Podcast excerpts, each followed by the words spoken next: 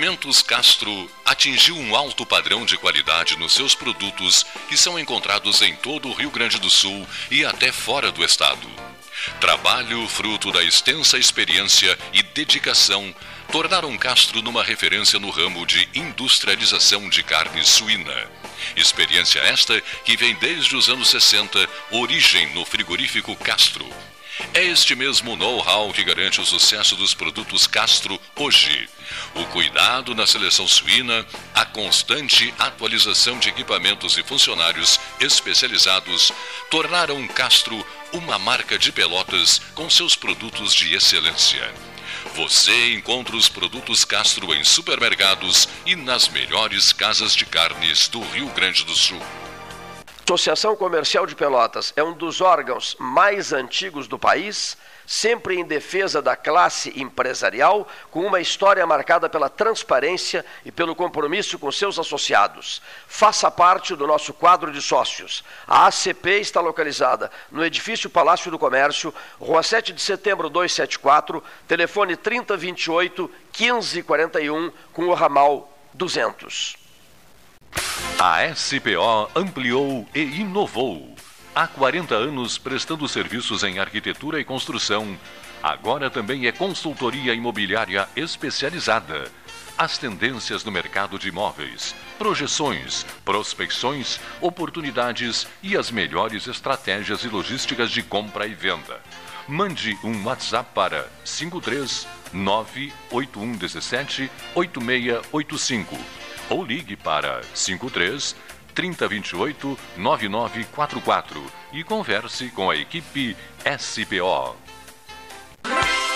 Desbravar novos mares está cada vez mais fácil com a Polvo Internet. 400 mega por R$ 69,90 nos três primeiros meses e instalação gratuita. Chama no Whats 3199 4000 e vem navegar com a gente. Aquarela Tintas, uma empresa com equipes especializadas em Pelotas, Rio Grande e Porto Alegre. Aquarela Tintas, Rua General Osório 1259, telefone 3225 5000. Avenida Domingos de Almeida 677, telefone 3227 4444. Avenida Dom Pedro I 2208, telefone 3227 9091. Avenida Duque de Caxias 685, telefone 3221 1646. Avenida Adolfo Fetter 1344, telefone 3278 8609. Trabalhamos com as principais marcas do mercado: Coral e Souvenir. Aquarela Tintas. Com todo mundo tomando cuidado, já se pode pensar em viajar com mais tranquilidade. Para que isso aconteça, a Expresso Embaixador está fazendo o necessário para manter seus clientes e funcionários seguros. Antes e depois de cada viagem, uma equipe de limpeza higieniza todas as partes do ônibus. Por dentro e por fora, nossos carros passam por um processo de desinfecção e descontaminação. Tudo pronto para levar você com segurança ao seu destino. Expresso Embaixador, aproximando as pessoas de verdade. Nas estradas administradas pela Ecosul, você está protegido 24 horas. Precisando de apoio, é só ligar 0800 724 1066, que também é WhatsApp. O Centro de Controle Operacional agilizará o seu atendimento. E se quiser reabastecer as energias, já sabe, os postos de serviço de atendimento ao usuário estão à sua disposição, oferecendo conforto e segurança em pontos estratégicos das rodovias 24 horas por dia. É só chegar. Ecosul, sempre perto de você. Gente, acabei de abrir uma conta universitária Banrisul e fiz tudo pelo app. Não tem tarifa mensal, posso ganhar até 60 reais de cashback e ganhei cartão de crédito com limite de mil reais. E mais, tenho desconto de 50% no GNC Cinemas. Viu só? Já comecei minha vida universitária ganhando. Abra sua conta no app Banrisul. Acesse banrisul.com.br barra conta universitária e saiba mais. Condições sujeitas à análise de crédito. Ferragem Sanches, Barros Cassal 16, Arial. Fone 3228 4188. De segunda a sábado, das 8 às 12 e das 13h30 às 18h30. Material hidráulico, material elétrico, tintas, vernizes, tinners, máquinas serra mármore, furadeiras, cimento cola e ferragem em geral.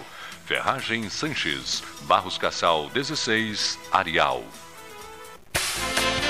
Quer comprar, vender ou alugar? A Imobiliária Pelota é a parceira ideal para a realização dos seus desejos. Opções inovadoras de atendimento a qualquer hora e em qualquer lugar. WhatsApp, visita remota, tour virtual, contrato digital e outras ferramentas seguras e práticas para você fechar negócio sem precisar sair de casa. Na Imobiliária Pelota, os sonhos não param. Acesse www.pelotaimoveis.com.br WhatsApp 991 11 7432 Chega de disputar o sono com o seu colchão. Escolha ter uma noite divina com essas promoções. Conjunto Box Casal Atena, conforto macio com molas pocket ensacadas em 12 vezes de 165. Conjunto Box Casal Era, conforto firme com molas Max Spring, também em 12 vezes de 165. Tudo com pronta entrega. É só na Life Sleep Comfort, em Pelotas, Rio Grande e Porto Alegre. Tchê, tu não tá achando que desperdiçar água é brincadeira, né? Isso é tão cringe, meu. Mano, o Sanep trabalha pra água chegar na casa de todo mundo. Não faz igual a Adalberto e economiza, tá? É muito feio jogar água fora. Sim, desperdício tá com nada, né? Economize e ajude o Sanep a cuidar do nosso futuro. Sanep, água, esgoto, drenagem e resíduos sólidos. Me poupa, né, tchê? Hum, gostinho de biscoito caseiro. Sabe quando bate aquela lembrança de casa, mesmo estando longe? Com a Biscoito Zezé, esse sentimento te acompanha em todos os momentos. Do pão de mel ao folhado doce, do mignon ao folhado maçã e canela. Seja no chimarrão, no café da manhã em família ou na escola. Biscoito Zezé. Carinho que vem de família há mais de 50 anos. Ótica Cristal, crediário, cartão ou cheque, a vitrine do calçadão da Andrade Neves.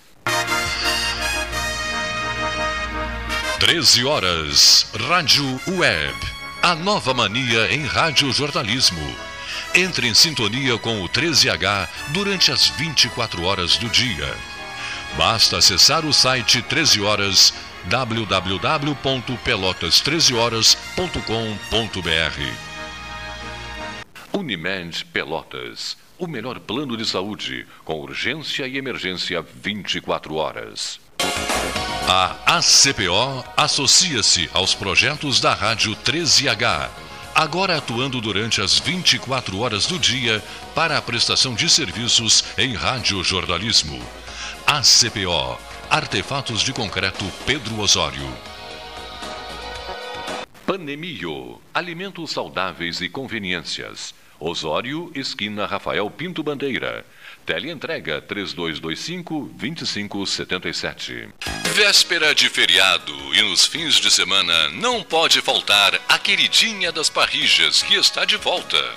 Murcilha preta doce, com chocolate e nozes. Já experimentou?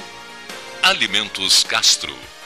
Você encontra os produtos Castro em supermercados e nas melhores casas de carnes do Rio Grande do Sul.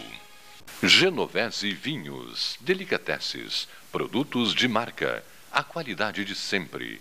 Ligue 3225 7775, Doutor Amarante 526.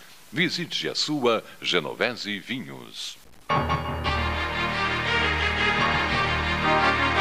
Rapaziada, estamos no penúltimo dia de março, né? penúltimo dia de março, uma quinta-feira, sexta-feira nos trará o, o dia derradeiro de março, depois abril na parada. Eu continuo recebendo muitas mensagens de Pedro Osório, falaremos daqui a pouco sobre isso. Nesse início aqui, eu só quero fazer um registro importante. A Unimed, preocupada com a história de Pelotas, com a memória de Pelotas e apoiando o presidente do Instituto João Simões Lopes Neto, Carlos Francisco Sica Diniz, o Instituto é, é, é, realiza um trabalho extraordinário de preservação de memória, com ah, livros, coleções. Meu Deus, o prédio é maravilhoso na rua Dom Pedro II e ele precisa ser preservado, precisa ser mantido. Então, o doutor Diniz, que está em Porto Alegre, me disse numa conversa telefônica nossa, estava muito contente com o que a Unimed vem fazendo no sentido de ajudar o Instituto, mas que outras eh, empresas pelotenses, eh, de repente de, de, pessoas voltadas para a literatura, não é mesmo, Maria da Graça Marques, eh, poderiam uh, emprestar apoio também, né? oferecer apoio para a preservação do IJSLN, né? Instituto João Simões Lopes Neto. Nosso passado é muito Tem legislação para isso? Né? Isso, exatamente. Né? As empresas não precisam tirar do, do seu caixa? Do seu caixa, né? Eu até pedi para o Diniz. Podem fazer é, através de legislação, de, de da equipe, posto de né? renda, de ser. De ser Senhora da equipe nos visite né, para falar sobre isso. Ele é o presidente do Instituto e ele nos visitará em breve.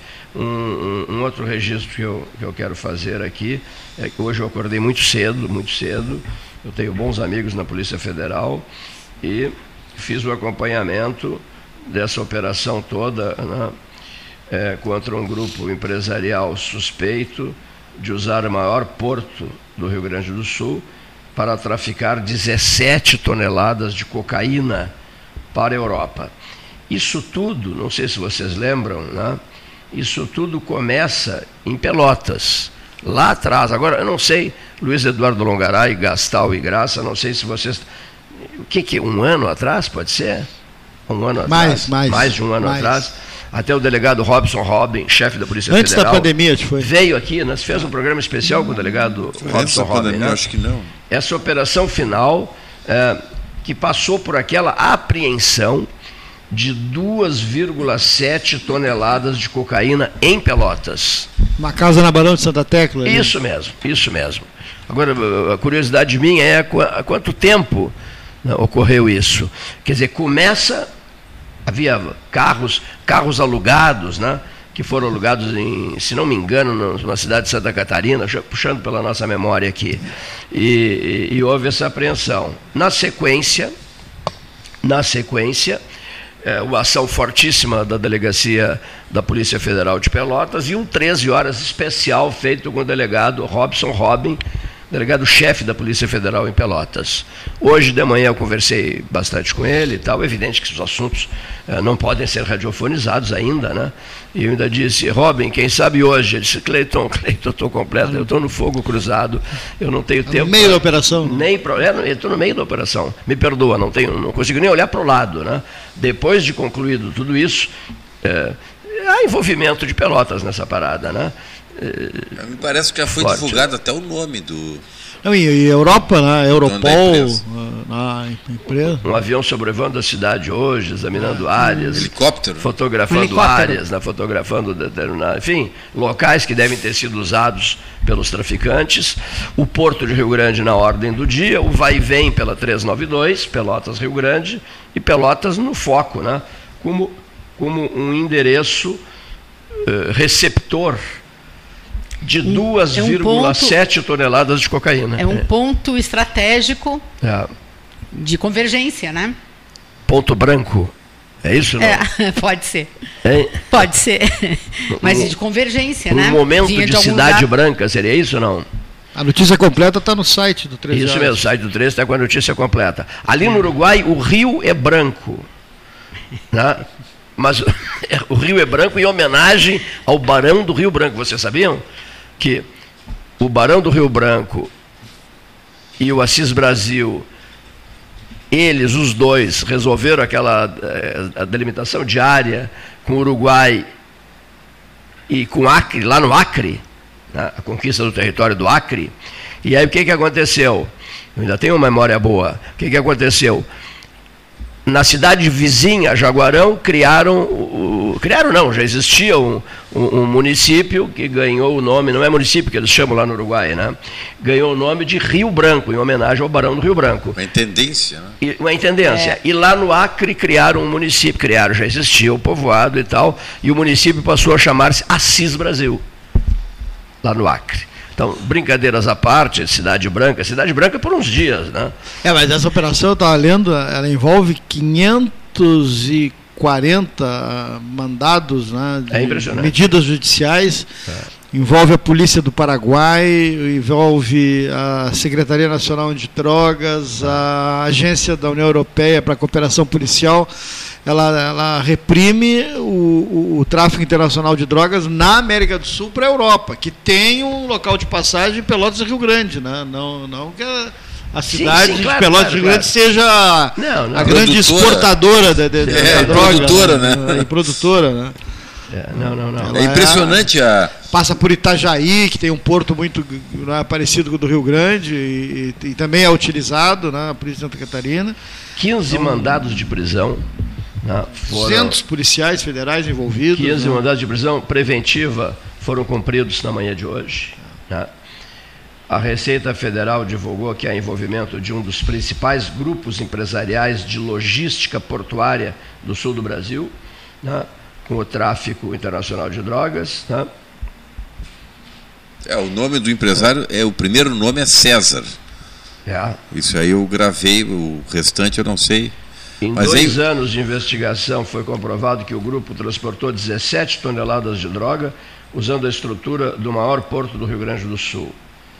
Desse total, 12 foram apreendidas, utilizava empresas de logística marítima sediadas em Rio Grande e em Itajaí.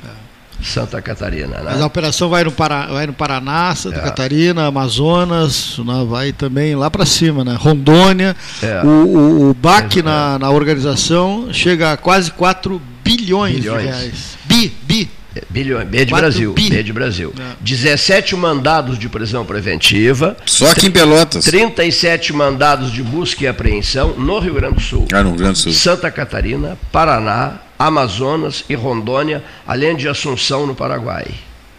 O jogo é pesado, né? E também na, na, na, cidade de Hamburgo, na Alemanha, na Alemanha, que era o porto receptor. Cidade portuária de Hamburgo, ah, né? É, também envolvida na operação com a polícia Hamburgo. alemã. Com a polícia alemã, olha só, hein? É uma mega, mega operação. É uma mega operação. Mega operação. Quer dizer, não é de graça que esse sobrevoo a manhã inteira hoje, não é isso, Maria da Graça Marques? Esse Sim. sobrevoo a manhã inteira, é, evidentemente, fotografando áreas, né? né? Fotografando endereços, pode Eles ser? já tem os pontos certos, né? É. Então eles param. E como tem consumo, né? acabou. Cocaína, né? E como tem consumo cocaína, né? Sim. No mundo todo, né? É, o mundo todo vive em função, né?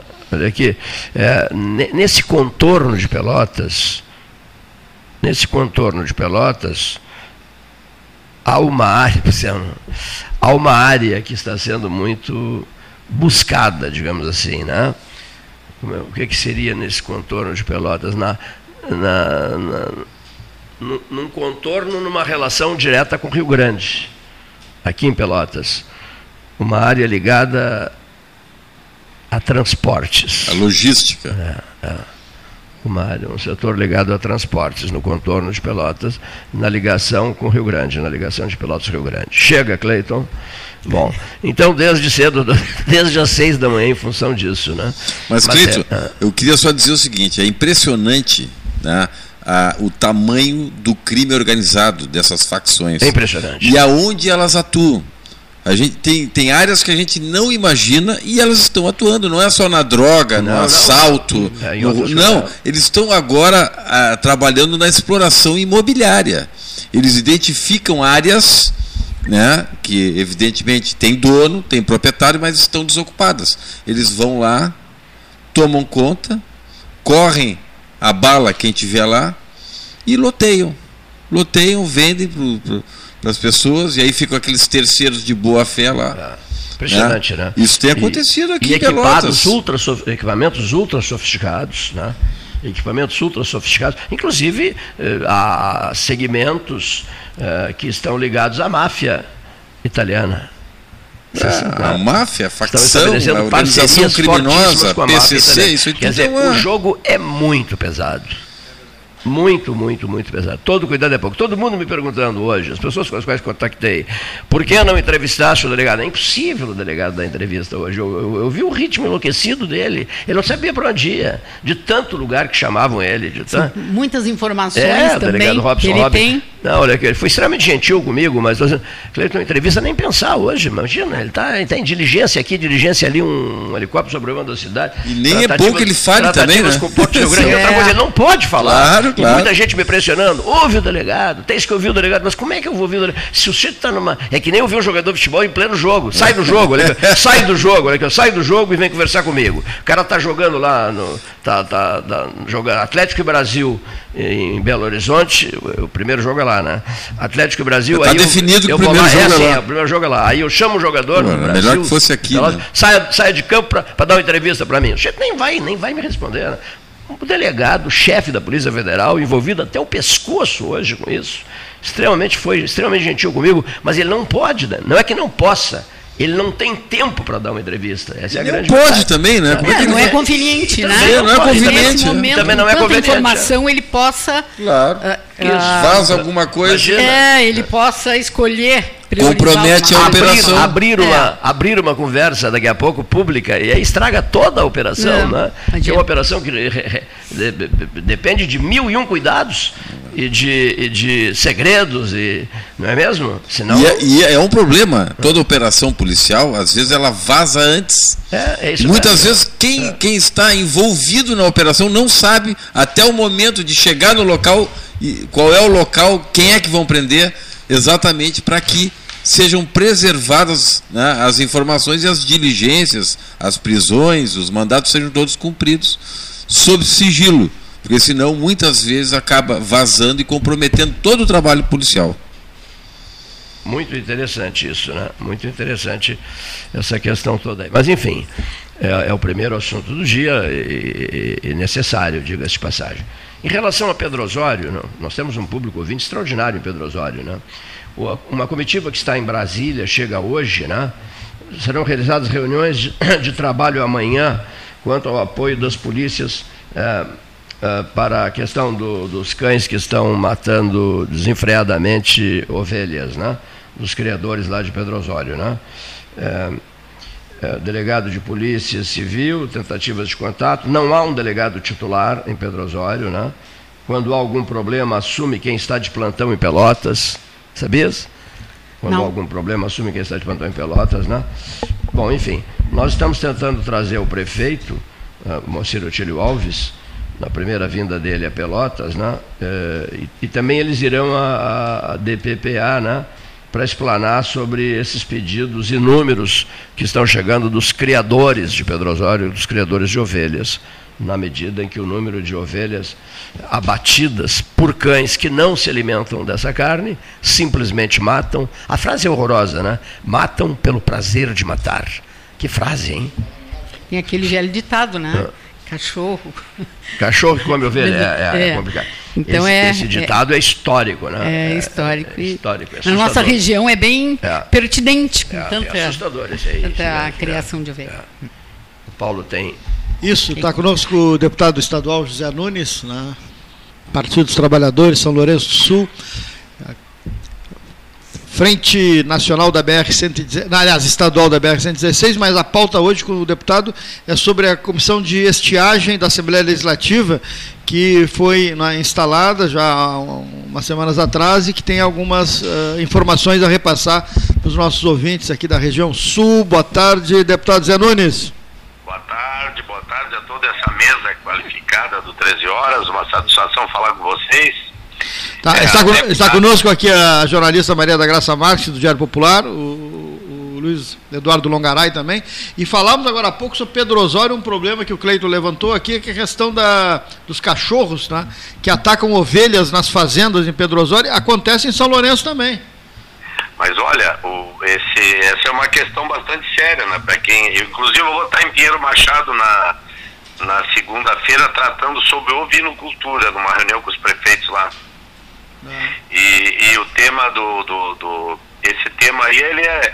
Hoje em dia eu já digo o seguinte, quem trabalha com ovelha tem que primeiro analisar isso e já ver como. Como a gente trabalha na pequena propriedade, já se pensa em recolher sempre os animais à noite, então facilita, mas para quem trabalha de forma extensiva é mais complicado. Complicado, né? é. Bem mais, bem mais complicado. Tá aí uma pauta para Pedras Altas aí, a sua, a sua ida lá sobre essa questão dos cães aí.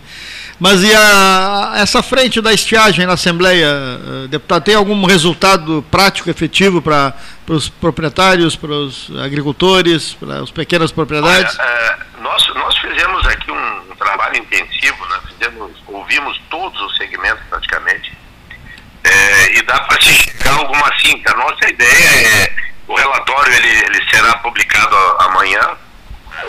Ele está em fase de revisão aqui. É um relatório extenso, deve dar mais de umas 90 páginas, eu acho. Nós tivemos é, várias sínteses de entidades que nos mandaram. Eu, eu para falar para vocês mais ou menos algumas constatações e, e algumas, uh, vamos dizer, algumas conclusões né, e também alguns encaminhamentos. Primeiro, a gente fez um trabalho bastante forte de ouvir todo mundo, dentro de um curto espaço de tempo. Nos deram de trabalho mesmo, foram três, duas semanas e meia. Nesse meio a gente conseguiu ir a Brasília, né? E o que, que a gente tem, né? Bom, as consequências da estiagem no Rio Grande do Sul, é, já elas são gigantes, né? Basta aí ver o, o, o PIB estadual, ver as consequências nos municípios, nas famílias, na renda da população rural, por que não dizer na circulação de dinheiro na cidade, nos municípios, onde ela é mais forte. Né? Então isso é uma, uma, uma constatação, nós temos uma queda hoje de quase em torno de 50% na lavoura do milho, em torno de 40% na lavoura da soja, uma, uma queda na produção uh, leiteira, quer dizer, em todas as atividades da agricultura uma grande, um grande prejuízo. Né? Uh, bom, uh, eu acho que outra questão, a conclusão que a gente chega também, a estiagem lá não é mais um, um, um acontecimento imprevisível. Com sistemas hoje que tem de monitoramento do clima, previsão do tempo, nós sabemos quando vai ter estiagem. Se sabia já desde o início do ano passado que ainda nós teríamos esse ano um fenômeno laninha e teríamos mais uma estiagem. Né? Então acho que aquela ideia de ah, as estiagens são, são acontecimentos imprevisíveis, não, no Rio Grande do Sul nós já sempre sabemos de antemão que vamos ter estiagem. Basta a gente olhar os anos que nós temos laninha ou El Ninho e os anos que são neutros. Nós vamos ver que todo período, quando a gente tem laninha, que é esse fenômeno aí da diferença da temperatura das águas uh, dos oceanos, nós vamos ver que quando tem o fenômeno laninha, tem estiagem no Rio Grande do Sul. Né? Então não é mais um fenômeno imprevisível. Isso é uma outra constatação.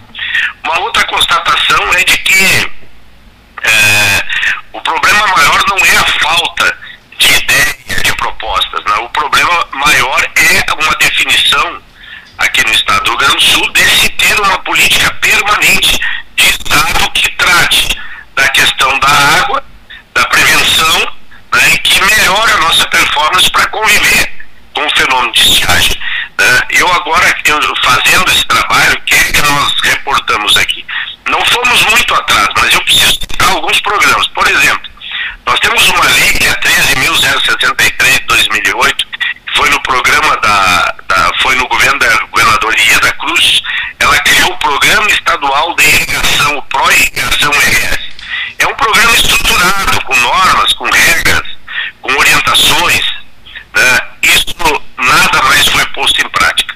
Depois, lá no governo Tarso, foi criado, né, através da Lei 14.244, né, o Programa Estadual de Expansão da Agropecuária Irrigado, Mais Água, Mais Renda.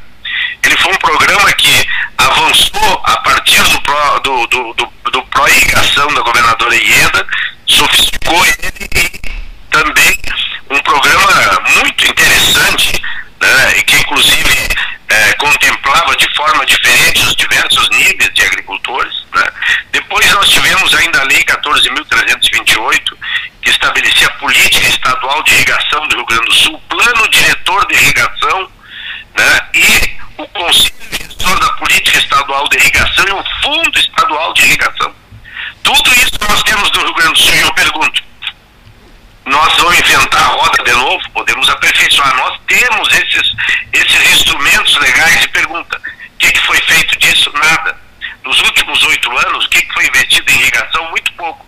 Agora o governo lançou no ano passado o Avançar, está fazendo alguns açudes, alguns investimentos, mas ah, as coisas pararam. Quer dizer, a gente só lembra aqui no Rio Grande do Sul do problema da, da, da de, de, de, invocar Santa Bárbara quando começa a relampejar. A gente só lembra que tem que ter uma política para convívio com a estiagem, promoção da água, quando acontece a estiagem. Então, esse, Mas e, é e, nessa, e nessa estiagem, o que, que realmente foi, eh, digamos, de forma efetiva, eh, direcionado aos pequenos produtores, que são os que mais Isso. sofrem?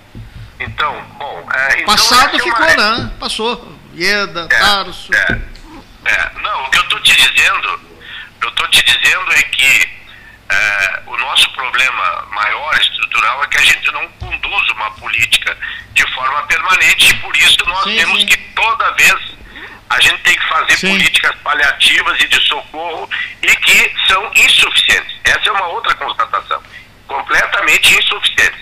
Primeiro, o Estado fez um anúncio há, há, há um mês e pouco de perdão do troca-troca, perdão do troca-troca num valor de 20 milhões mais ou menos, 21 milhões e uns quebrados, e 17 milhões para a construção de cisterna. Isso dá 39 milhões. Quer dizer, muito pouco para a realidade. O governo federal, há três semanas, com a vinda dos ministros, anunciou 430 milhões. Aí anunciou um recurso para os assentados da reforma agrária, anunciou um recurso para as famílias mais pobres do campo, que deve, eh, e o do Pronaf B, né? as do Pronaf B deve, eh, deve dar, se todos acessarem, que, poder, que tem condições de acessar umas 20 mil famílias no estado, né?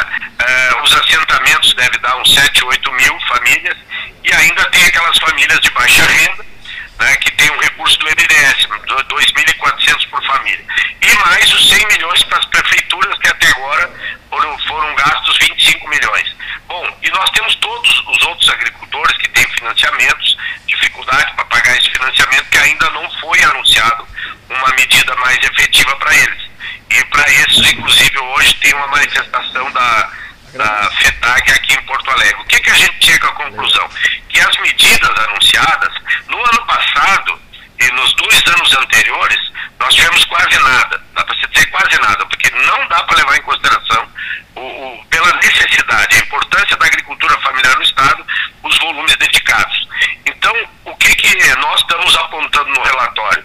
Para o governo federal, uma necessidade de agora apresentar uma proposta né, para a questão. De, é, isso uma necessidade emergencial. Apresentar uma proposta para esses agricultores que têm as parcelas do financiamento. E nós estamos propondo que haja um rebate para quem quiser pagar e uma prorrogação de parcela para aqueles que não quiserem pagar. Né? Inclusive a prorrogação de parcela é prevista no crédito rural. Então essa é, é, a segunda etapa ainda que está faltando da parte federal. Né? E estamos apresentando também de forma emergencial né, a, a, ao governo. Por favor, conclua, por favor, deputado. Tem... Tá bom. Não, Não e, ao, e, ao, governo do Estado, nós estamos recomendando de forma emergencial que haja uma, uma ampliação de recurso eh, do SOS Estiagem para atingir esse grupo de famílias que já uma parte foi atingida no ano passado, mas que ainda foi muito pouco, né, e que se entre com recurso para ajudar o fornecimento de, de milho, subsídio para ração para as propriedades que é, demandam essa, é, através das entidades, esse apoio. Que seria um complemento entre o governo do estado e o governo federal para fechar então esse atendimento a essas famílias e ainda né, um atendimento com a, a, com a equalização de juros para um programa de empréstimo, de empréstimo emergencial para as famílias. É isso que nós estamos propondo. E, claro, toda uma política de, de Estado, uma, um conjunto de recomendações que apontam para uma política de Estado que possa definitivamente encaminhar uma outra condição de enfrentamento à estiagem para o povo do Rio Grande do Sul. Lhe agradeço a participação aqui no 13, deputado José Nunes. Muito obrigado, um abraço para vocês e todos os ouvintes. Tá bom, igualmente. Impressionante, né? O deputado tem um tribuno, né? É, eu gosto de falar, né? É. Fala bastante. É, fala bastante. É. Né? é. Pois é. é. Bom, recomeçando aqui, ó. São hora oficial lógica cristal, são 13 horas 45 minutos. 13 mais 45 na hora, na hora, na hora oficial. Ótica Cristal. Ia chover, não choveu? Pois é, anunciava-se chuva é, para hoje, né? É. É, parece que norte do estado vai ter chuva bastante hoje ainda e o sul não tanto, né? mas vai ter alguma coisa no, no, no início da noite. Teve locais em Pelotas? A meteorologia tem errado bastante, né? Em outros é. não, né? Interessante. Tem graça. Tu acompanhas esse noticiário todo é, meteorológico? É, erros, erros da... e mais erros, né? É, não vou entrar nessa questão. É o que o Longaray estava falando, que tem uh, regiões em Pelotas que chove, né? chove bastante, e aí em outras não chove. Essa noite choveu, lá na praia choveu bastante. Foi bem forte o que, que era aquilo. Uma hora? Acho que na, sim. na madrugada, é? É, choveu bem forte. É. Mas também foi pouco tempo. É e depois e, e choveu pra, antes Ai. da ponte, né? Aí já foi ali do lado navegante. E, e né? estamos com uma temperatura de 29 graus. É, tá muito calor. Muito calor, né? Todo mundo acusa o golpe, né? Eu tenho acusado Ontem estava muito né? quente, né? Sabe que eu ouço muito, Longaray? As pessoas dizendo assim, eu sinto um sono danado. Eu sinto um é. sono danado. Eu tenho ouvido, meu Deus, N pessoas me dizendo isso. Cleiton, eu sinto um sono danado. Estou dando uma aula, se me dá sono, é, chego em casa, me sento, fico dormindo, coisas assim. É a temperatura, né? será? Eu acho que é a temperatura. temperatura mais né? alta, que deixa. É, e esse abafamento. A nossa né? pressão mais baixa. É, e esse é muito abafado, né? Rigorosamente muito abafado, né? E estamos. Uh, até outro dia alguém noticiou que teríamos frio no sábado, que sábado à tarde. Não, eu, eu, ouvi é, o Cleiton Rocha falar. É, não, não, mas eu postei até, traz até o movimento das nuvens, etc. Né? É, parece que a previsão é 14 graus, né? Eu estava vendo hoje né, a previsão do tempo para sexta e sábado. Para sexta e sábado. 14 é. graus, a mínima, né? Ah, ah, considerem-se convidados, João Manuel King já foi convidado ontem, para a próxima segunda-feira, eu não quero esquecer de dizer isso, para a próxima segunda-feira, dia 3 de abril, 60 anos da FAMED, da Medicina da Federal, 60 anos. Um 13 horas lá do Fragata. Nós vamos chamar de Fragata 13 horas, na Faculdade de Medicina, eh, no auditório da Faculdade de Medicina, um 13 horas diferenciado, com figuras que passaram pela vida da medicina nesses, nesses 60 anos. Ah. Que beleza. Ah, será interessante, será muito interessante. A doutora Julieta Carricó de Fripe, diretora da faculdade, nos receberá na próxima segunda-feira lá. Outro, outro pedido que eu quero fazer, já em função dos 150 anos da Associação Comercial de Pelotas. O pedido é este: que, que pessoas uh, que tenham boa memória, uh, na medida em que olharem fotografias, uh, consigam localizar vultos né, de outros tempos, como, por exemplo, autoridades locais estaduais e federais, visitando visitando o porto e visitando a ponte. As fotografias já foram vistas pela Maria da Graça Marques, que evidentemente nem ela nem eu temos como localizar, mas nós vamos, eu, por exemplo, vou procurar o Dr. José Rodrigues Gomes Neto, nosso decano, que tem uma memória maravilhosa e, e, e olhando para fotografias ele talvez nos ajude a localizar quem são as pessoas, né? Eu lembrei são... do Dr. Sérgio, uh, acho que é Oliver Leite. Ah, o Sérgio Oliver Leite, isso, isso. pode ser é, uma pessoa. Eu não sei se é bem, bem é. assim, mas ele tem uma memória muito boa. Viveu é sempre aqui em Pelotas. conversar. E viveu sempre aqui em Pelotas. Sim, e desenvolveu a carreira dele aqui. Uma pessoa ótima para a gente conversar. Ele tem uma memória muito boa. É, tem que, Acho... ser, tem que ser pessoas que. É, e ele tem um histórico dentro da CP, né? Ah, então ele conhece pessoas, situações, eu acho que é bem interessante. Talvez ele seja um, uma Porque figura boa. Tem que ter anos de vida, tem que ter memória Sim. e tem que ter uma saúde, né? Para poder colocar isso aí, né? E se lembrar e dizer quem, quem é, quem foi, é. qual foi o momento. Nas reuniões da CP é sempre bom é, eu estar ao lado dele, porque é, ele tem né, um acervo muito bom. A memória, né? É... Mas eu acho que ele é uma pessoa ótima, Cleito. Eu tenho ajudado, tenho procurado ajudar o professor Fábio Vergara Cerqueira, que vem Sim. coordenando um trabalho importantíssimo, e eu, de minha parte, tenho procurado ajudar. Eh, eles me passam mensagens para se, se, eu consigo identificar vultos, etc. e tal. Por exemplo, na sala Bruno de Mendonça Lima, o que, que consta na placa? Né? Diz assim: ao Dr. Bruno de Mendonça Lima, o reconhecimento desta casa na data em que completa 40 anos de inestimáveis serviços prestados como seu consultor jurídico. Pelotas, 27 de outubro de 1956. 1956. Vou passar já essa placa para o pessoal que está fazendo esse trabalho de pesquisa e vou passar as fotografias que tenho né, para vários amigos que talvez nos ajudem a, a, a localizar esses vultos que foram figuras históricas nos 150 anos da Associação Comercial de Pelotas. É muito interessante também, uh, na época da inauguração desse prédio, né? Sim. Se tem umas fotos, é. eu já tive elas na mão, uh, são fotos bem interessantes. E naquela época era um. Que ano foi isso? Prédio. Ah, não sei exatamente o ano, eu não sei. Foi na década de 40. 40? Acho que foi na década de 40, né, Cleito? Inauguração? Acho que sim. Uh, e foi um fato histórico, né? Na cidade era o prédio mais alto, tinha. Mais todo... moderno, né? É, Evidentemente. Tinha né? tudo. Ah, tem uma história linda, né? Uma é... história lindíssima. Um dos poucos. Uma curiosidade. É, o, o, assim, os poucos prédios uh, altos que a cidade tinha, né? As pessoas iam é. até o, o, andar de cima para ter uma visão, para ter uma ideia da cidade, né? É. Fantástico isso. Talvez né? tenha personalidades interessantes naquela época é. que participaram. A tua ideia eu gostei muito Se sugerisse o doutor Sérgio Oliveira Leite. Sim, eu, eu doutor, lembrei. Eu, doutor José Rodrigues Gomes Neto, vou listar, vou listar é, pessoas, quem sabe o doutor Diniz, Carlos Francisco Diniz nos ajuda também a localizarmos, é, olhando as fotografias, olhando as fotografias, a sabermos os nomes dessas pessoas. Né? Ah, a memória, a memória dá um trabalho, rapaz. A memória. Eu lembrei agora do Elmar Adler também porque o Elmar, ele sempre foi muito vinculado à CP. Ele agora está... Mas não ao 13 horas. Não ao 13. É, não é. sei. Mas ele sempre foi muito vinculado à história da CP. Ele agora está meio mais afastado.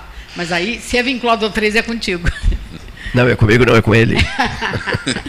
tá bem. A demonstração foi dada tá por ele, não por mim. Tá bem. Eu estou sempre de coração aberto tá para articular as coisas em benefício da cidade. A sugestão está feita. É, em benefício da as cidade. As articulações. É, é, não, não, está certo. Tá certo. Articulações. Não, jogo, jogo, jogo muito aberto. Tenho recebido pedidos e mais pedidos, graças a aproveitar a tua presença em Longaray, para mergulharmos um pouco nas questões ligadas à saúde pública em Pelotas. Né? Eu Fiquei contentíssimo ao saber, na, na conversa com o doutor Sklovitz, doutor Marcelo Sklovitz do CIMERS RS, diretor do CIMERS ontem, de, de que eh, vamos ter a perspectiva de chegada de cinco anestesistas paranaenses para trabalharem aqui no, no Hospital Escola da UFPEL, né? paranaenses, cinco anestesistas paranaenses. Tá, essa é uma grande notícia. O próprio doutor Sklovitz, Marcelo Sklovitz, virá a Pelotas dentro de menos de uma semana, em menos de uma semana, prometeu que virá ao vivo aqui às 13 horas. O 13 também vai tratar dessas pautas uh, nesse especial da, da medicina, na próxima segunda-feira, dia 3, dia 3 de abril. E a questão pronto-socorro. O que eu recebo de mensagens pelo 98114 8808 em relação ao pronto-socorro chega a ser assustador, sabia? Chega a ser assustador. Né? As dificuldades que as pessoas estão enfrentando, porque quando a saúde se complica, dizer, você fica fragilizado emocionalmente, né? Então, vamos lá, tem que dobrar, redobrar o cuidado quem atende, quem recepciona. Por quê? Por que, que o cuidado precisa ser redobrado? Por uma razão muito simples. O sujeito fragilizado, com a sua saúde, com a sua saúde fragilizada, se abala com qualquer coisa, se se incomoda, se chateia, tem a sensação que está sendo que não se está sendo tratado à altura, não é isso? Se desespera, né? Se desespera, ou que, o, o, digamos assim, a espera a qual essa pessoa é submetida, essa, essa espera na cabeça dessa pessoa é uma longa espera, e de repente não é uma longa espera. Mas, enfim, é muito delicada essa questão a ser examinada. Eu não sei como é que vocês veem isso. Uh, uh, pronto-socorro, o pronto-socorro, porque o pronto-socorro está ali, né, aberto noite e dia. Eu falei outro dia com alguns médicos que os próprios me disseram, especialmente com neurocirurgiões, olha, Cleiton, o que a gente testemunha, operando, né? O que a gente testemunha, jovens acidentados, acidentes de carro, acidentes de moto, mais motos do que carros, né? São cenas que às vezes a gente começa o procedimento, mas não sabe se, se terá um resultado favorável, já nos angustiamos, até ficamos preocupados com isso, dada a gravidade do quadro que é apresentado. Os ferimentos, da, da, da, digamos assim, a extensão dos danos cerebrais. Né? Então, isso é uma coisa horrorosa para o sujeito. Quer dizer, o especialista, ele tem que ter a frieza necessária para realizar o procedimento, né? mas deve se chatear, e dá, eles dão a entender isso, que se chateiam pelo estado em que se encontra a vítima, o cérebro da vítima. É, uma, é um esforço sobre-humano, assim, no sentido de, mas como eu vou fazer para salvar essa pessoa? Porque o cenário é o pior possível. As, pers as perspectivas são as piores possíveis jornalista Maria da Graça Marques. É, não é só a questão cerebral, né, que hum. vai afetar a vida futura, uh, mas também uh, a parte de incapacitação que traz. As sequelas, né? É, é. as sequelas. Uh, é. Perde um braço ou fica com uma deficiência tão grande que é. não pode trabalhar. Né? Então não é só a questão cerebral, mas não, tem. Não, eu sei. não mas eu falei na de... questão cerebral porque é a mais delicada, Paulo, Sim. o assunto pronto-socorro. A questão, o, o, mesmo procedimento cirúrgico. Quando eu falei é tão em cérebro. Não, não, não, não, mas é mais delicada, né? É. Cérebro, né?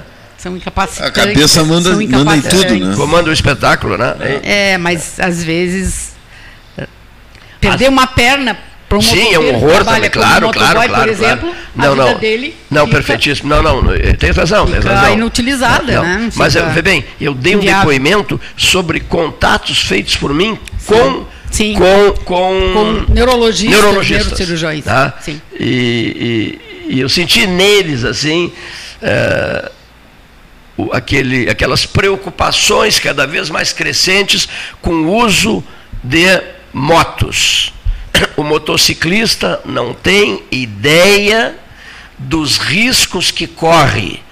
E é fácil perceber isso. Você vai pela estrada do Laranjal, exemplo, eles passam a 300 por hora, às vezes com a roda da frente levantada. Quer dizer, ficam se exibindo. Agora, às vezes, isso, a conclusão dessa, dessa, dessa operação de, de alta velocidade, etc., etc., o trecho derradeiro é num, num, numa sala cirúrgica. E tem aquele outro lado também, do trabalhador, daquele que faz a entrega do remédio, da, do alimento. Né? Esse também, por trafegar diariamente. Por necessidade. Por necessidade, por trabalhar né, com Quando a motocicleta. É isso? Esse aí também, ele, ele também é vítima. Mas né? uma coisa é a necessidade, o trabalho, e outra coisa é a, a inconsequência e ah, sim, a, claro. a infringir regras. Coloca até a vida de terceiros né, Exatamente. em então, risco. Na, ah, o vezes... motociclista ele tem que ter a consciência não. que ele é o mais frágil. É, e essa consciência que, o... que, ele não tem. Tem vezes que o da direita e o da esquerda, é. os dois resolvem te ultrapassar no é. mesmo tempo, é. um pela esquerda e pela direita, e tu é. fica pensando assim, eu tenho que evaporar, né? Para não pegar um deles, eu tenho que é. evaporar. Tem que, evaporar. tem que estar sempre muito atento a, a, aos retrovisores né, e aos pontos cegos. Porque quando vê, surge uma moto do lado justamente para onde tu ia avança o sinal que tá tu ia dobrar né? tá com trocando para o vermelho ele está tá avançando o sinal é. é. excesso de velocidade uh, faz a conversão quando não tem quando não pode tem um sinal onde não é proibida a conversão e eles fazem passando na frente do veículo que veio no sentido contrário a imprudência é impressionante é impre... um também quando tu vê um que respeita tudo, tu tem que dizer meus parabéns para ti mesmo. É, é. Não Porque... Parabéns, esse carinha aí é consciente. A primeira coisa que ele tem que ter é que, é que ele é o mais frágil na, é. na, na, na, no embate com o caminhão, com o ônibus, com, com o automóvel, ele é o mais frágil. Mas eles não avaliam. Não, não avaliam tem que fazer isso, essa né? avaliação. Não avaliam. É. Às vezes eu vejo, eu penso assim, às vezes eu vejo até mocinhas em motos pequenas, vê se. Ah, é, sim, a maioria. Mo, motinhos, né? É. Motinhos pequenos. As bis. E, é, pois é. E eu fico observando. Tem umas elétricas assim, que são, nem barulho faz. Nem barulho faz. Aí eu penso assim, meu Deus, meu Deus, dizer, o, o, tua, tua cabeça é o, é o, é o para-choque da, é. da moto, né? O teu capacete é o para-choque, né? E antigamente nem capacete era. Ah era exigido, né? Até 97 o sujeito andava sem capacete. Não, era exigido o cinto de segurança. Eu tive moto e andava não. sem capacete. né? Hoje não me imagino saindo de moto sem o capacete. E dirigir nessa cidade, para gente que mora fora do, do eixo, é, do dirigir eixo nessa cidade está ficando uma loucura, né? A gente que mora fora do eixo monumental. Monumental para nós é onde a gente mora agora. Mas monumental. a gente vem né, para a cidade, então certos horários é muito complicado, né? Se bem que por caminho Dá vontade do... de dizer assim, não quero mais ir para a cidade. No caminho do Laranjal também, o, o trânsito fica complicado. Os é. horários mais cedo, 7 horas da manhã, horário de meio-dia, às 18 horas. Não, é assim. O fluxo é intenso. Se eu vier a meia hora, até a meia hora, tá bem. De meio-dia, 11 e meia até meia hora. Depois da meia hora é uma loucura. Porque todo mundo tem que chegar mais cedo, é o filho, é o trabalho. Então tu tem que ver qual é o teu horário 15, melhor. Das 7 h 7 15 até 15 para as 8, 8 horas também tem um é, movimento. É, mas nesse horário eu estou livre. nesse horário eu estou livre. Pelo menos por enquanto. Os ouvintes estão perguntando muito, muitíssimo, o seguinte: os senhores não vão dizer nada sobre o Brasil e Atlético Mineiro? Bom, na verdade foi dito ontem, né? Chegou a informação chegou a informação repassada, não sei se tu conheces, um jovem comentarista esportivo, né? Superficialmente. Teodoro Vento Longaray, né? Conhece esse rapaz? Sim, senhor. Conhece? E ele me passou entusiasmadíssima a notícia, né? E eu transmiti na hora, digo, é o Atlético Mineiro, ainda disse, olha, Teodoro, olha que coisa engraçada. Eu fiquei duas semanas pedindo o Cruzeiro de Minas, o Cruzeiro de Minas, o Cruzeiro de Minas. A bolinha seguinte seria o Cruzeiro de Minas. Acertou a cidade e errou o. Coisa, né? Acertei a cidade e errei o, time, o clube, mas a bolinha seguinte seria o Cruzeiro de Minas. Mas o segundo jogo é lá então, em Minas Gerais. Não, não. não o primeiro jogo em Minas Gerais. Primeiro jogo é, em Minas lá, Gerais. É, é. é o, assim, ó, eu não sou nem chavante, eu sou Cerulho, mas eu gost, se eu fosse chavante, eu gostaria de jogar aqui. a primeira aqui. Por é. quê? Porque a, a mobilização da torcida, né? Foi o que me disse a professora, foi o que me disse a professora Maria Rocha Mendonça, professora de matemática, que é chavante ela não poder ser mais. Ela disse, assim, eu preferia o primeiro jogo em casa. Claro. Ah. claro. Porque se toma Mas lá é, quatro cedo... dos gaúchos é o único que decide em casa, né? O... Quem? É o único? É o único. Tomara gaúchos, que chegue né? em condições é, de decidir, né? Porque se chegar lá tomar 4, 5, aí chega aqui até há uma desmobilização da torcida. É, o, o, Atlético, tem competições. Mas pode ser uma reação boa né? também. Tem Libertadores, tem uma, né, em meio a isso tudo tem uma Libertadores, tem a final do Campeonato Mineiro, dia 8, tem isso jogo mesmo, com o Vasco da Copa do da Campeonato Brasileiro, estreia. Cheio de compromisso. Bem aí nesse meio. É, e, o talvez... e os saudosismos já lembraram que em 1979 o Brasil se deu melhor contra o Atlético Mineiro. Aqui. Aqui. Aqui por 2 a 1 um. Aqui por 2 a 1 um. E foi o segundo jogo? Ah, ah. Não. Não, mas não era nessa competição. Né? Não é. Competição ah, não era. Por isso que eu, o Atlético vai, ter, vai tentar fazer resultado lá para é. trazer um time misto. Uma coisa é. assim pra, esse, pra é o problema, esse é o problema, né? Aí, tentar aí, fazer resultado em casa. É. Meu Deus do céu. Ele vai com força máxima para cima é. do Brasil em casa. Aí é complicado. Esse é o problema. Eu vou pedir licença para vocês um minutinho aqui, é uma mensagem rápida da doutora Julieta Carriconde Fripp, que recepcionará o 13 horas na próxima segunda-feira, 3 de abril, no Fragata 13 horas. É o primeiro Fragata 13 horas da história? Não, não, não, não. Já se fez a Associação Amigos do Fragata. A Faculdade de Medicina 13 horas. É, é, pode ser. É, parece que é no é, cemitério o programa. É, é. Não, é, tem razão, tem razão. Vamos fazer no, Faculdade Leiga. FAMED 13 horas. FAMED 13 horas. 60 anos da medicina 13 horas. Medicina 13 horas, FAMED 13 horas, Leiga 13 horas, como quiserem na, na próxima segunda-feira, 13 de abril. Abril semana que vem, hein? É inacreditável isso. Abril semana que vem. a Páscoa, não, não Abril, abril ah. sábado, né? Sim, sim, sábado depois de amanhã. É, é. nessa semana. Abril nessa semana ainda. É. E as cordas? As cordas? As cordas lá do, do da ferragem da ferragem. Amarrar o março não vai, não vai, não, não vai rolar. Você quer, quer me ajudar a amarrar março? Maria da Graça. Cordas nós temos. O João Luiz Sanches oferece as cordas da, da, da famosíssima ferragem Sanches, sempre aberta. Sempre aberta. Olha aqui. Você quer amarrar Março? Não quer que Março vá embora? Tá com peninha de Março não? Não, Março foi bom. Eu tô Queria... pronta para começar abril. Ah, ah, eu pensei que você queria não ficar sou... um pouquinho mais em março. Abril os trabalhos. Não, é... não. Já foi muito bom, vamos partir para abril. Vamos, vamos para a aventura de abril. Aqui, é... Falando em abril, 2 de abril, qual é, o que que lembra essa data? Puxar pela memória de vocês. Bom, meu aniversário é 2 de abril. O teu aniversário é 2 de abril? Ah, que maravilha. Olha aqui, ó. O 2 de abril é a data de morte de João Paulo II. Ah. Lembram? 2005. Isso mesmo. 2 de abril de 2005. E nesse dia nós estamos recebendo o Alceu Colares, o ex-governador, e o ministro Mozart Vitor Russmano aqui na churrasqueira da Associação Comercial de Pelotas. Hein? Que fará 150 anos. Que fará 150 anos. Hernani Schmidt, Grande Hernani Schmidt, apareça, cavaleiro. Tem depoimento da doutora Julieta aí. Já vamos, eu já anunciei isso mesmo, perdão. Confiança rubro-negra, traremos a decisão da vaga para a Baixada e comeremos o galo ao milho pardo. Olha aqui, ó. Brasil, tuas cores, nosso sangue, nossa raça. Eu quero participar aqui, ó. O Hernani, além de colorado, é chavante. Galo ao molho pardo. Olha aqui, galinha, molho pardo é um prato para mim inesquecível, maravilhoso. Olha aqui, faremos então no Bento Freitas, serviremos galo ao molho pardo, diz o doutor Hernani Schmidt. Doutora Julieta Carregó de Fripe. Bom dia, programa 13 horas, querido Cleiton Rocha. Então, passando aqui para socializar com toda a nossa comunidade Pelotas e região, que no dia 3 de abril de 2023, na próxima segunda-feira, às 18 horas, estaremos realizando uma solenidade é, em alusão aos 60 anos da Faculdade de Medicina da UFPEL. Então, em 1963, no dia 3 de abril, foi autorizado o funcionamento da nossa faculdade pelo Ministério da Educação.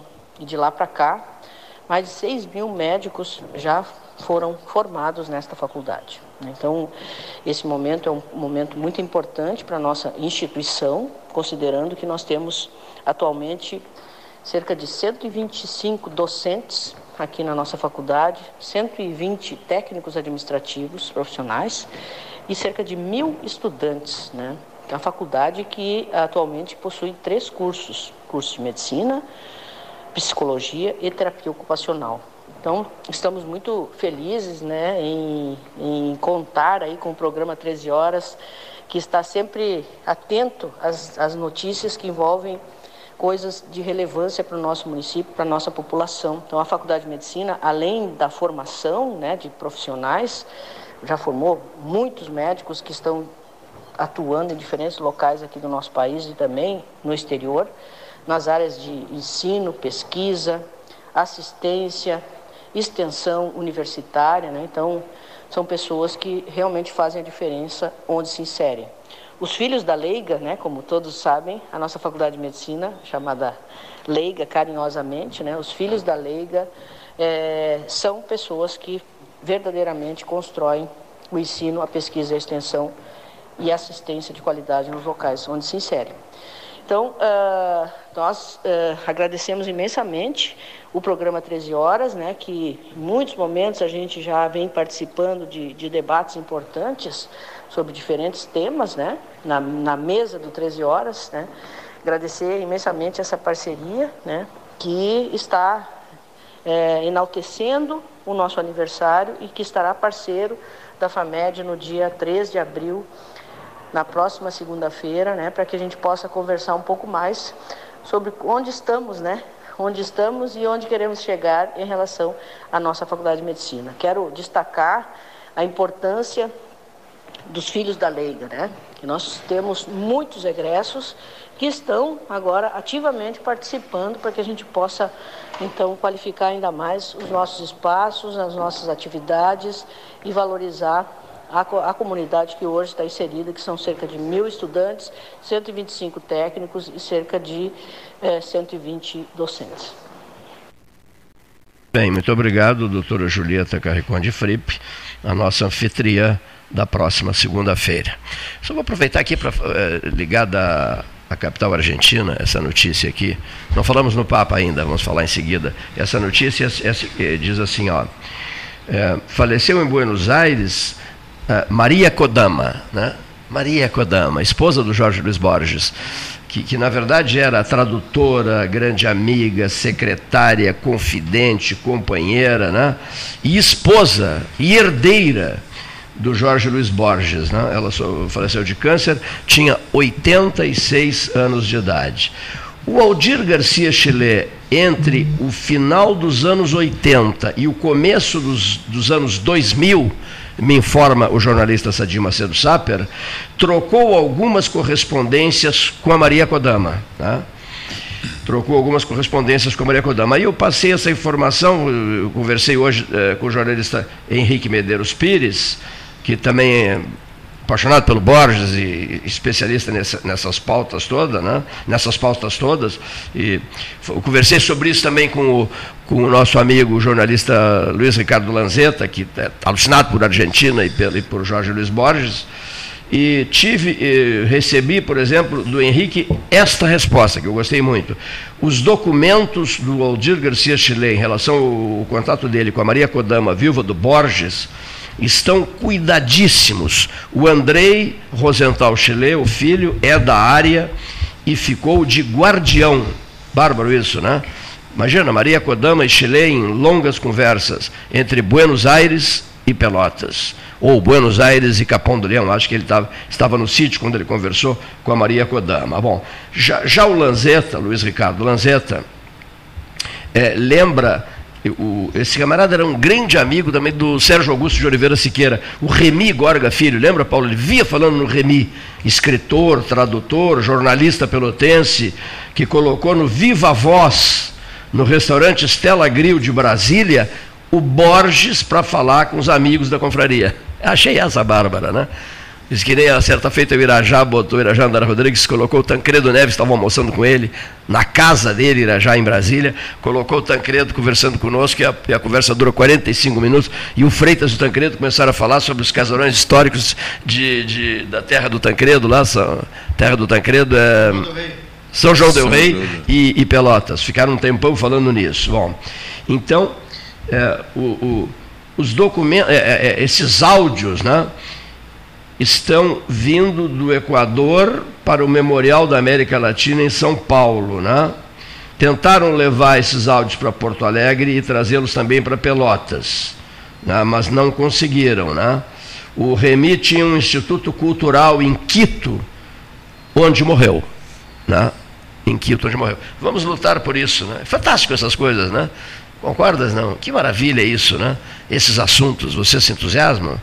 Livros, o livros, livrarias, histórico. sebos, gravações. Jorge Luiz Borges conversando com os boêmios reunidos num, num bar em Brasília. Que maravilha, mano.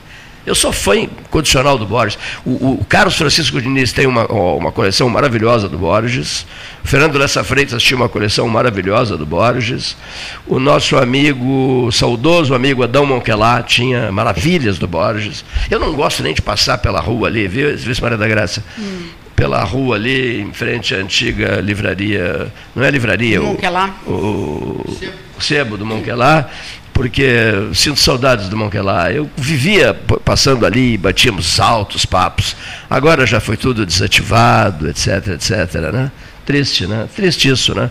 Tentar encontrar, pensar em encontrar, mas não tem mais encontro nenhum, né? E a gente, meu Deus, ele, ele, ele reunia maravilhas de, de obras, de livros, livros históricos, e me telefonava, me mandava uma mensagem, aparece aqui, tem coisa que tu vai gostar aqui, etc. Frequentavas lá, Graça, também? Não, não, eu conhecia ele, mas eu não, não era. Não frequentavas o local? Amiga próxima, não. Sim. Eu conhecia ele. O sebo, não, era E sei do todo o acervo que ele tinha, também pessoal, a memória dele, né? Isso mesmo. Ele tinha uma memória muito boa de Pelotas. É, verdadeiras. Toda a história de Pelotas. História Ver... recente. Não a, a Mundial tem toda a coleção dos livros ali dele, de, sobre as praças, sobre as ruas sobre os desvalidos. Ali na Livraria Mundial tem o. O Marcos. É, o, o Marcos. Marcos. Todos Marcos os livros da Monquelá. O que, que ele tem? É, livros? Livros, é, que o Monquelá. livros escritos pelo Monquelá, né? Hum. Ah, interessante é, isso. Né? É, não sabia. estão com o Marcos, né? É, a venda, né? Mundial ali. Tá? Sim, sim, aqui, aqui é bem pertinho, né? aqui do, do Palácio do Comércio, né? Rua 15 de novembro, logo depois da Caixa Econômica, né? Da agência da Caixa. Quem sabe um, um depoimento de Brasília, né? O Ari de Carvalho Alcântara, diretamente de Brasília, Leonir Bade da Silva, ao microfone do 13 Horas.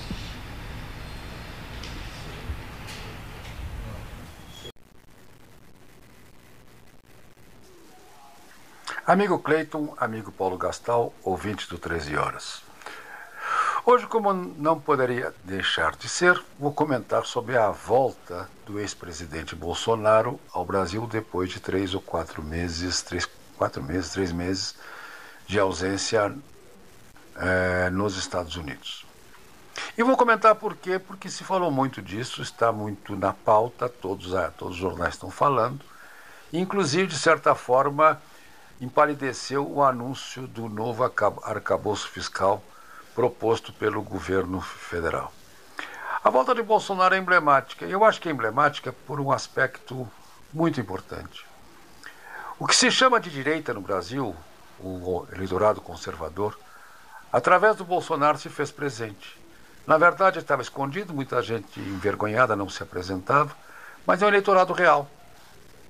Existente fez 58 milhões de votos na pessoa de Bolsonaro e, e maior número de deputados e senadores representando-os no Congresso. A volta do Bolsonaro é emblemática, porque é um ex-presidente que volta com liderança popular. Nós vimos hoje em Brasília milhares de pessoas tentando dar-lhes dar as boas-vindas. Houve um congestionamento de trânsito interessantíssimo, porque, porque o governo, com medo das manifestações, criou um bloqueio infernal em Brasília. Ninguém andava para lado nenhum. Estava tudo, tava tudo bloqueado. Mas Bolsonaro veio, fez um, fez um pronunciamento e continuou repetindo exatamente o que sempre disse, sempre repetiu, e apresentando suas obras, seus feitos, sua forma de governar, como foi seu governo. Bolsonaro não é nada mais, nada menos do que Bolsonaro. Ele está aí dizendo isso, apresentando. As polêmicas contra ele que a oposição lança, que eu já discuti aqui no 13 Horas, questão das joias ou outras questões, a pior, a mais inverossímil, essa questão da, da pandemia, estão aí, vão ser exploradas pelo, pelos adversários de Bolsonaro. Bolsonaro chega como oposição ao governo Lula, porque também o governo Lula disse a que veio. O governo Lula se posicionou à esquerda, se, se posicionou contra a democracia liberal que nós vimos perseguindo. Ou seja, o governo Lula se posicionou por um governo mais Estado, mais domínio, mais inflação, mais gasto público. Bolsonaro está numa posição que é contrária a isso. E essa é a realidade. Então, Bolsonaro está no Brasil. E está no Brasil a política, que também nunca deixou de estar. A direita, ou os conservadores, ou os liberais democráticos, estão aí presentes. Se estão se fazendo ouvir. Bolsonaro é um dos líderes. Temos outros. No Rio Grande do Sul temos deputados, senadores extremamente ativos nisso. Então, é apenas um episódio. Um episódio importante na política. Bolsonaro está aí. Os conservadores, liberais, democratas estão aí. Estão como oposição ao governo que está presente hoje, que é o do senhor Luiz Inácio Lula da Silva. E é isto que nós estamos vivendo. Sobre o novo arcabouço fiscal, ainda preciso entender mais. Me parece um pouco é, tímido e dúbio, mas ainda preciso entender. Mas vale, e aí vale um elogio, e vale o esforço que o governo do presidente Lula está fazendo em cumprir os ritos de uma boa administração fiscal. Isto é para dizer-lhes que a gente não só critica, a gente também elogia quando é elogiado. O esforço que o ministro Haddad fez de apresentar um arcabouço fiscal, uma política fiscal para o governo é extremamente louvável. Então, não entro no mérito da apresentação, mas entro no mérito da iniciativa. Boa tarde, meus amigos. Muito bem, mesa 13, Salão Amarelo, Palácio do Comércio. Estamos trabalhando para os biscoitos Zezé. Experimente começar o dia com o seu biscoito preferido. Seja mignon ou pão de mel, biscoito Zezé, carinho que vem de família. Mesa 13 horas, em nome da CPO Empreendimentos, trazendo a alma uruguaia para a Praia do Cassino. Conheça Solanas, condomínio de alto padrão com infraestrutura espetacular para o ano inteiro. Visite o plantão de vendas na Avenida Rio Grande, número 38, ao lado do Barracão, ou acesse solanas.com.br. Banrisul, mais tempo para pagar seu IPVA 2023. Mesa 13, trabalhando e trabalhando muito com as informações do dia, que são tantas, né? Impressionante o que se recebe de informações por, por WhatsApp. É, vocês concordam comigo? Não? É espantoso, né? É, e vídeos, e vídeos, e mensagens. Bom, se o sujeito for se, se, dedicar aos vídeos, olha aqui, ó, se dedicar exageradamente aos vídeos, não faz mais nada. Tá certo? É assim com vocês também, não? Sim, tem que fazer um filtro das informações, né, tio? Para filtrá-las, é, é. Filtrá-las. Muitas são de baixíssima qualidade, né? E informações dúbias, né? Então, se é. não fizer um, um, um teu filtro conforme o teu conhecimento, a tua ciência, tu tem informações equivocadas. E a senhora usa muito celular, dona, dona Graça? Olha, uso o suficiente. Às vezes uh, o pessoal extrapola um pouco, a gente tem que dar uma limitada.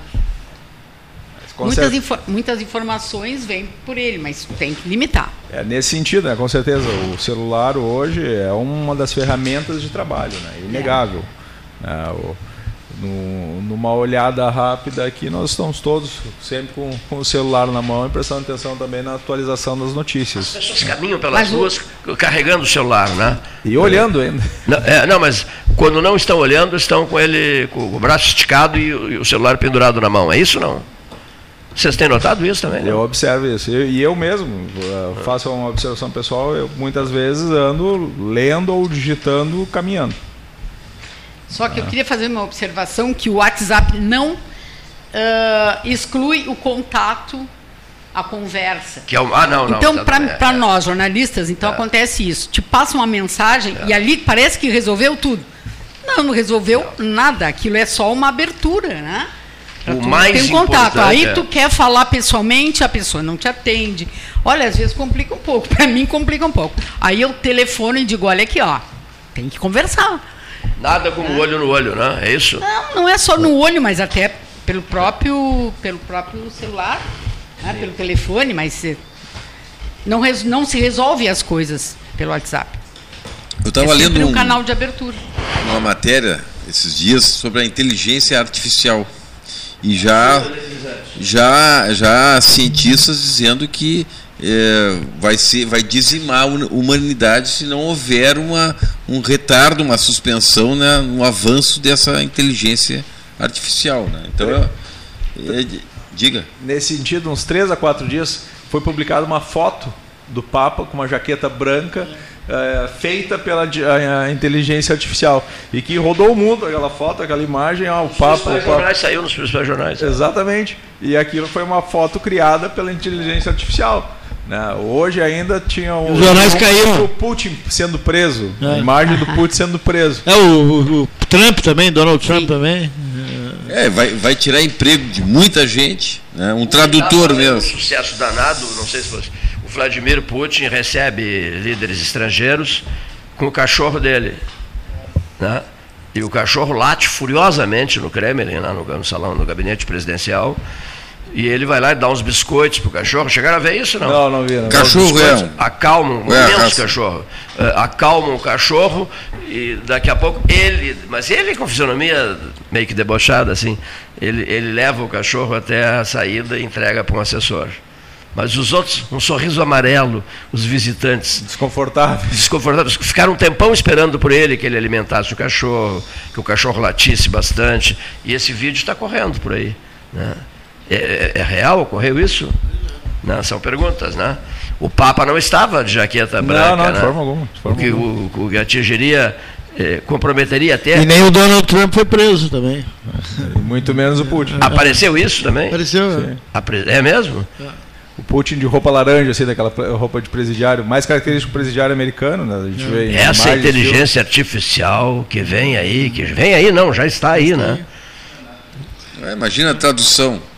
Não vai precisar mais de um tradutor. Eu, eu, não sei se vocês já tiveram experiência com o tal do chat GPT. É, isso aí. É, é, isso aí. Não, é isso. O, o, é, é isso. Uh, tu apenas constrói coloca uma palavra, um texto, pesquisa, é, e ele constrói um texto. Hoje, hoje eu, eu, eu, conversa, conversa com ele. Conversa. Eu, desacredito um pouco nisso. Mas, mas aí fica uma coisa mecânica, sem graça, não, ou não? Mas é estranho, é estranho porque quem programou essa, essa inteligência artificial do ChatGPT esse, né? É, é, é de esquerda. porque, Ah, porque quando você, a- você a menciona também já tá o Lula, né? Ali dá toda a história do Lula ali, né? É, evidentemente não colocando aquilo de mal que o Lula fez e, e se falar em Bolsonaro o, o, o site já já não fala nada, entendeu? Então há sempre, claro, um programador por trás disso aí. Então, né? Essa aí Falando em Bolsonaro, o ex-presidente voltou, né? retornou ao país hoje, né? chegou hoje pela manhã. Sete horas, né? Isso. Por, E- ovacionados por alguns dentro do próprio avião, na recepção, aos gritos de mito. né? São coisas que a gente observa na mídia. É, eu, eu vejo que se, de acordo com esse o desenvolvimento desse governo aí vai acabar Tem, tem um espaço, do Bolsonaro. tem um espaço na oposição, tem um espaço na oposição. Eu até estava lendo a última vez já o Ciro Nogueira, que É. foi chefe da Casa Civil, ele quer ser na, o, o, digamos, o capitaneador do processo na, na- na oposição, articuli, o articulador da oposição, mas até um deputado federal que é de Pernambuco, 22 anos, tem o garoto, né, puxou, puxou a orelha deles. O menino Tio, aquele de mas Pernambuco. tio, né? mas tio, É. o PP não é oposição desde 19, desde 96, então não vai ser agora. Aí a gente vai. Então tem, tem, tem um. co- Como o, o presidente Lula construiu uma base bem eh, sólida na- na- no Congresso Nacional e tem muito fisiologismo nesses partidos todos, com interesses, com cargos. Né? e, e o Centrão vai de um lado e para o outro, que no centro nunca fica, né? E é Kassab, é essa turma toda. Poxa, ninguém vai fazer oposição? Para um pouquinho, tem um espaço aí para. Vai ficar em voo de cruzeiro? Vou voltar ao Brasil e você é oposição. Porque ninguém... então, entendeu? Então ele viu que tinha um campo, estava todo mundo aderindo ali, todo mundo se satisfazendo com, com no seu estado, com cargos estaduais. São, pô, são 25 mil cargos filho, no Brasil todo que um, um presidente tem. Então eu todo mundo se acertando, ele disse, não, então ser eu de novo, vou lá, vou lá e vou, vou, vou, vou- vou aproveitar esse espaço Não está há aberto. oposição ou há um certo temor de fazer oposição? É uma Acho pergunta que não há interessante, né? da oposição. Da oposição. É. Acho que não há interesse, como Ah, o Paulinho colocou ali. É, eu acho que, acho que não, não, não, não- Porque. Todo ah, mundo nós se estamos acerta. falando em 90 dias, chegando a 100 dias de governo, né, agora no início de abril. Ah, E, e vai ser uma oposição também, assim, própria dele, né? Não, não, não há uma articulação. Bom, eu venho aqui com um grupo político respaldado, vamos com- começar a construir uma alternativa para o Brasil para daqui a quatro anos na eleição. Não, ele vem para chutar o balde bem ao estilo do, do, do- do Bolsonaro. Penso eu, né? Penso eu. é, Eu compartilho com essa tua análise, né, mas eu É acho que vai é ser o clube ainda- do eu sozinho, aquela turma dos é filhos, da família e A- vamos ver o que, que vai ainda é uma dar. análise precoce, né? E, e até Ah. singela. Porque o que acontece? Como tu disse, que o governo ainda não atuou de uma forma Convincente, marcante. Marcante. Né? E Abre espaço para uma oposição e abre espaço até para figuras como o próprio Bolsonaro, que surgiu nessa ausência Ah. de uma oposição forte, num governo forte, no momento que tu tivesse uma política realmente de, de, de verdade. Mas, ah, vamos a, governo Bolsonaro, a candidatura Bolsonaro no início foi uma aposta, né? Ah, foi uma... Né? Ninguém acreditava que ia vi- vingar uma, uma candidatura com ele. Sim, eles decidiram num churrasco no, no condomínio do Rio de Janeiro. tio. Fizeram, ah, aí criaram aquele troço de mito e pito e virou presidente da República. E agora é a mesma coisa, estavam lá na Flórida, em Miami, lá os filhos e a família, na volta, vamos começar de novo, tudo de novo. Se surpreenderam vocês com a volta dele? Ou você acha que teve uma grande mobilização para. Eu me surpreendi. Eu me surpreendi também. E Ah, disse eu aqui no não- microfone. Eu achei que ele não voltava agora. Eu achava que ele não voltaria agora. Ah, eu achei que ele voltava. Eu achava que não. Não, mas eu digo até voltava, mas eu acho que num- numa situação mais desfavorável para ele. É. Eu ainda hoje não vejo como uma situação e, favorável para ele. E vai se criar uma dúvida assim, ó. Ah, vamos começar a investigar, vamos tentar é. persegui-lo, vamos tentar botar na, na cadeia. Essa é uma situação desfavorável. Mas, mas aí é o seguinte, se, nós, se, se, se fizerem isso, podem estar alimentando né, digamos, uh, ou Exato. insuflando ele e fazendo com que ele até cresça. se vitimize e cresça. É, cresça é, ainda mais. É. Então tem. Há uma, vai haver uma ponderação no. no Pode ser, ser porque, porque a alta corte, né, o STJ, a STF, ela, ela, ela tem muito, muita política. Né, não, ela, é um tribunal pondera, político. Né, o STF é um tribunal político. político. Então não vai, não vai ser bem assim, acho que vai, vai ser ponderado, vai ser pensado né, o que. Agora, a inelegibilidade que... dele, isso sim pode caminhar. Isso pode caminhar. Será que vai, vai haver aquele Como? entendimento que a gente ouviu sempre, né? Como eu chamei a atenção na semana passada aqui, a depender do contexto, se vai se fazer um julgamento político Sim, mas pode ser presidente, tá, mas pode ser criminal como tanto a esquerda defende. Tá, mas aí pode ser, né? pode ser um político. político. E, e tem 23, tem 23 investigações, pode é. ter um político que viabilize a inelegibilidade. É, aí, eu, eu acho que a jogada é essa. Né? Aí ele A jogada é essa. Olha que vão dar um tempo, não vai ser assim. É, chegou hoje, já começa hoje. Não. Vão dar um tempo com o objetivo de torná-lo inelegível. É o que eu penso. É o caminho. E eu, é eu, caminho. eu, eu, estranhei muito a volta dele. Porque hoje. Na, na, na tua área, Maria da Graça, a gente conversa com pessoas. Há uma insatisfação na área assim, empresarial, a economia não ter uma diretriz assim, ah, sim. efetiva, né? Uma, sim, sim. Uma, olha, é, é, assim, mais, assim, é, o que mais, mais se, comenta, se comenta né? Exatamente é. isso. A gente não tem o um norte. Não tem o um norte. É. Para seguir. É. Então tudo conforme. O Banco Central é alvo. Vai andando, a independência do Banco Central é alvo, entendeu? Os, os buracos, é. vamos dizer assim, Uma aparecendo. Coisa, a, a, a, performance desse e... governo aí é pífia. Né? É pífia, não disse é que veio ainda. É. Com ministros políticos né, ministros que foram claramente acomodados, se criou, se inchou a máquina pública, se criou vários ministérios. Essa questão dos né? juros, essa, essa, guerra dos juros, o governo baixa juros e o Banco Central não baixa juros, a questão das montadoras, né, em São Paulo deu férias coletivas geral para as montadoras, não há uma, uma diretriz assim segura nesse mercado automobilístico, há um, um tá todo mundo tateando né? Pô, tá ninguém todo sabe, parado, tá, tá ninguém, todo parado. Não há segurança comenta, jurídica para investimento no país. o fato é, de o senhor Haddad, que não tem experiência na área, né, não é um economista, não é, né, que, ele próprio tem uma é gravação político, que ele né? diz que ele, não, que ele não entende nada de economia, quer dizer, ser guindado a ministra da Fazenda, e aí, lógico, evidente, já começam as especulações, dizendo assim, não, ele, ele foi levado para o Ministério da Fazenda para ser preparado para a sucessão em, em, em 2026, né? É, eu acho que é isso aí. A Porque intenção deles é essa. Né? Etc, etc, né? Bom, aí, digamos assim, eu vou e, puxar. E a, e a, saúde do presidente, que agora é. cancelou a viagem à China e tal, não é uma coisa. delicada, né? Não é uma coisa grave e tal, mas uh, pela idade dele é um, é um digamos, é, não é difícil de se prever que ele não vai ser um, um postulante daqui a quatro anos à reeleição.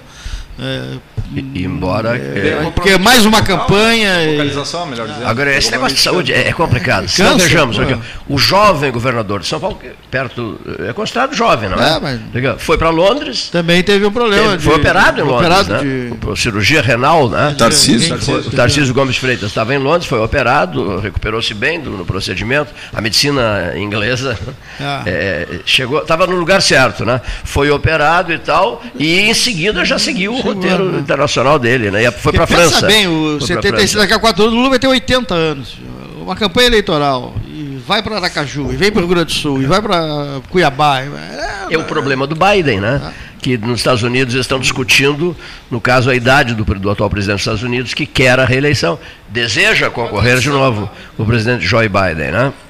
Voltando um pouquinho ali a questão do retorno do Bolsonaro, uh, eu vi algumas notícias ainda pela manhã que teria a ver alguma coisa com a data de amanhã, né, 31 de março da, do golpe militar. né, que iam participar de, de algum evento ou coisa parecida. Ah, teria vindo na véspera por teria isso. Teria vindo na véspera Golpe por isso. uns falam, outros falam revolução. Né? Sim, é. é. é Depende de quem conta a história. É, como eu, tinha, eu tenho usado aqui na, na mesa, né? Depende do contexto. Deixa eu te perguntar uma coisa. O banqueiro que faleceu, ele viveu em Pelotas? Ele viveu em Pelotas? O índio da Costa? É. Não sei. O banqueiro? Não tem, Bom, não tem ele, como ele, ele era, ele era tio, tio. do candidato à vice-presidência do Serra. Isso, Índio né? da Costa, que esteve José... aqui no Instituto João Simões Lopes Neto. Né, o, teve palestrando. Que é parente do Simões Lopes. Parente, exatamente, parente do, do Simões Lopes Neto. Eu, tudo. eu tenho uma foto tua do Eduardo Leite com ele. Sim, sim, tem com o índio, com o índio da Costa. Jovem o índio da Costa. Que idade tem o índio da Costa? Não, é novo, né? É novo. É, que é o sobrinho, é o sobrinho, foi, 50, foi, foi o vice do José Serra, foi o vice do José Serra e é o sobrinho do banqueiro que faleceu, Falecido, né? Isso. Que fale... E com, é... com relações aqui em Pelotas, muito, relação familiar. Os russumanos, né? Muito, né? Até o, o São parentes a, do, a, do, do, do Simões Lopes Neto, família. Eu recebi a informação que ele, ele, ele estava dormindo, né? Do sono passou para a morte, não é isso? Quem é? Eu não conhecia. O, o, o nome dele é presidente de um banco. Eu acho que é Luiz Antônio. Luiz Antônio, é isso mesmo. Luiz Antônio. Luiz Antônio Índio da Costa. Índio da Costa, hum. é. É, esse passou. Passou é. por mim. É. Mas tinha vínculos. É, alguém me disse. Luiz Felipe, desculpa. Luiz, Luiz Felipe, Felipe Índio Felipe. da Costa. Alguém me disse. O, o, Luiz Eduardo é o pai do, do Índio da Costa. O Índio da Costa é nascido em 70. Ah. Então tem 53 anos. Vai e fazer dá uma olhada anos. no Luiz outro. Felipe faleceu? Sim. O Luiz Felipe Índio É. da Costa. Olha Banqueiro. Conhecias ele? Dá uma olhada, dá uma olhada, E aonde dá uma é? olhada É. no. Não conheço pessoalmente, mas eu tenho uma ação aqui que, em que ele é meu cliente. É mesmo? Assinou uma procuração, exatamente. É, Pela foto não é um homem velho, né? Não, ele deve ter em torno de 70 e poucos anos. Olha aqui outra coisa. É, dá uma olhada num outro nome que aparece, que é um nome de rua em Pelotas. Né? Há um outro nome envolvendo uma pessoa lá na região do aeroporto, pode ser? Hum, desconheço. Desconhece? Deixa eu procurar aqui. Procura Deixa eu aí. procurar aqui. Seu Cleiton, eh, afaste o celular. Livre-se do celular. Mas se eu me livrar do celular. A gente não vai- tem a fonte será, de será pesquisa. problemático, né? Olha aqui, ó. Olha aqui, ó. Vamos. Deixa eu só dar um nome aqui para não deixar sem, sem, essa, sem essa resposta aqui. Olha aqui, ó. Olha aqui, ó. Ah, estou localizando. Olha aqui, ó. É, Luiz Felipe? Luiz... tenta te situar aí. É, o Birajara. Né? Né? Não, é, o apelido dele era desse, de um outro senhor ligado à família. Era chamado pelos muçulmanos de tio Firico. Né? Filico. Firico. Firico. Não, outra pessoa. Essa outra pessoa morreu num acidente de avião da Vare que caiu no Guaíba, em função do nevoeiro. Essa história é muito interessante. Olha aqui, ó. Olha aqui, ó. É, essa história é muito interessante. Eu vou- depois eu vou escrever sobre isso. Né? Esse senhor é nome de rua em Pelotas. Esse tio Firico. Tá? Esse, esse é, nome, é, é nome, é nome de rua em Pelotas. É, puxa vida, estou fazendo de tudo para localizar o nome aqui e não estou conseguindo. Né? Que pena. Aqui, ó. Que pena.